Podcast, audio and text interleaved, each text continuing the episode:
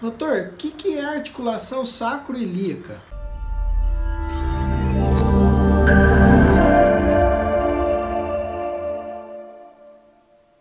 Pessoal, tenho vários pacientes que têm problema de dor nas costas por conta de uma inflamação em uma articulação que chama sacroilíaca.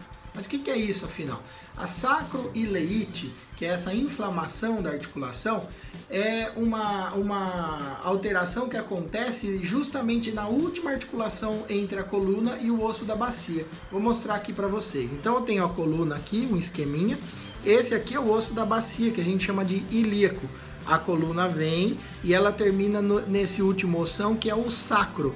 Entre o sacro e o osso ilíaco, a gente tem as articulações sacro-ilíacas, do lado direito e do lado esquerdo.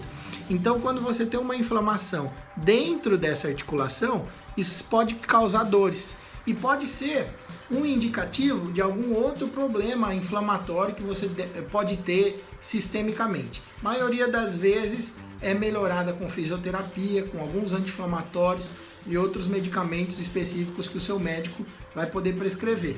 Obrigado, pessoal, e até a próxima.